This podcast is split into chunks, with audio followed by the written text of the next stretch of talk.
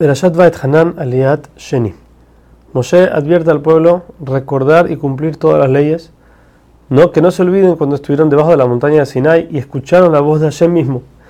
El recordar esto va a hacer que ellos se vean importantes a los ojos del, del mundo y así no pequen, ya que ningún otro pueblo nunca habló con Hashem directamente. En Har Sinai Hashem les habló dentro del fuego le dijo los diez mandamientos. Luego mandó a a escribirlos y advertir al pueblo que así como en la montaña de Sinai, cuando escucharon la voz de Hashem, no vieron ninguna imagen, así también en el futuro tienen que tener cuidado de no seguir las idolatrías y las luminarias. Les advierte que no pueden romper el pacto que hicieron con Hashem, haciendo cualquiera de estas cosas, ya que Hashem es muy celoso de la idolatría y no los va a dejar tranquilos por hacerlo. Si no lo cumplen, entonces los va a exiliar de la tierra. Así dice Moshe, le dice al pueblo. Aquí, dentro de las palabras, Moshe insinúa que después de 452 años que van a estar en la tierra de Israel, van a, ser exiliados de la tierra por los pecados y van a ser exterminados con los pueblos que van a estar esparcidos en ellos. Pero Hashem, con su bondad, los saca dos años antes. A los 450 años desde que, desde que entraron a la tierra de Israel, el pueblo de Israel es exiliado.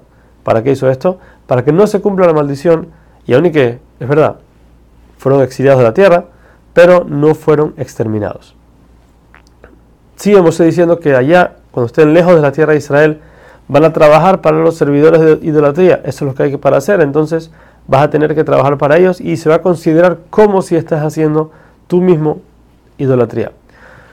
En ese lugar, dentro del sufrimiento del pueblo, entonces ellos van a buscar y pedir que Hashem los salve, van a regresar a hacer las mitzvot y a entender que Hashem, él es, él es el único que los puede salvar. En ese momento Hashem entonces los va a salvar porque él hizo un pacto con los patriarcas de que su pueblo nunca lo va a dejar olvidado.